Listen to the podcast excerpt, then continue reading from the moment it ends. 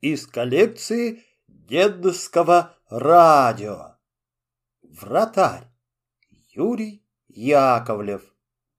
Когда вечером вы пойдете по Большой Кирпичной, то обязательно услышите гул, напоминающий шум моря. Но стоит свернуть под высокую арку, и вы увидите, что шумит не море, а дворовый каток. Вернее, не каток, а хоккейное ледяное поле.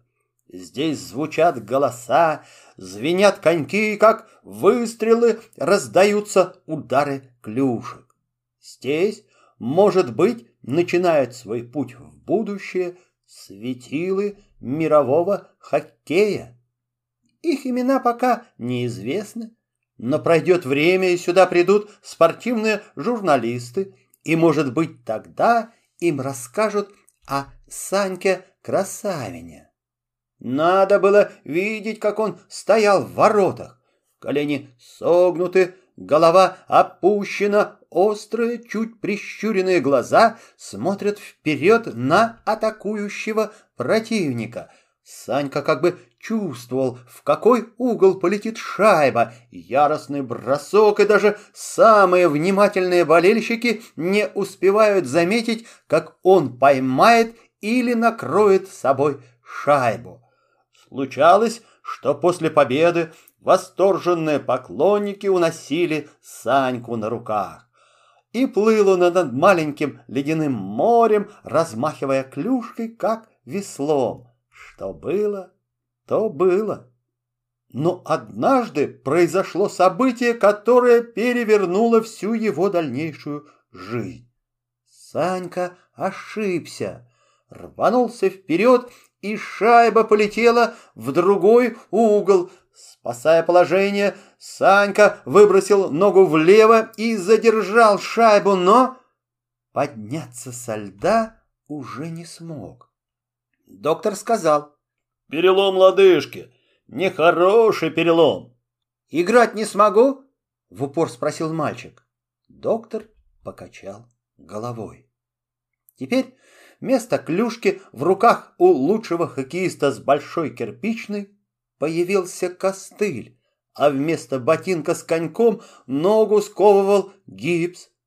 И сам Санька стал медленным, тяжелым Неповоротливым, выходя из дома, Санька старался быстрее проковылять к арке, чтобы не слышать, похоже на морской привой, шум голосов, и болезненно морщился, если до слуха долетало призывное слово «шайба».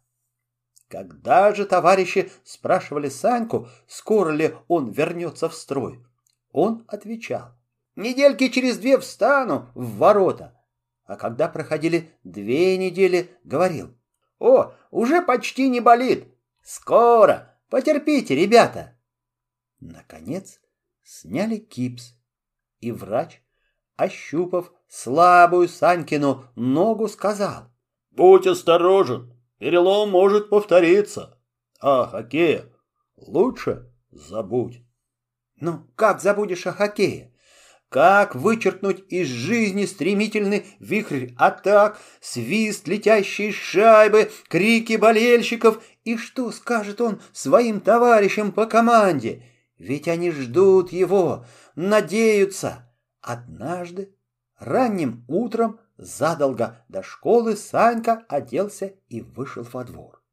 В руках он держал клюшку, большие перчатки и щитки для ног. «Ты куда?» — спросил его бежавший за хлебом приятель. «На тренировку».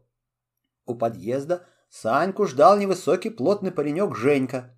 Шапка на затылке, руки в карманах, нос уточкой. «Ждешь?» «Жду, конечно».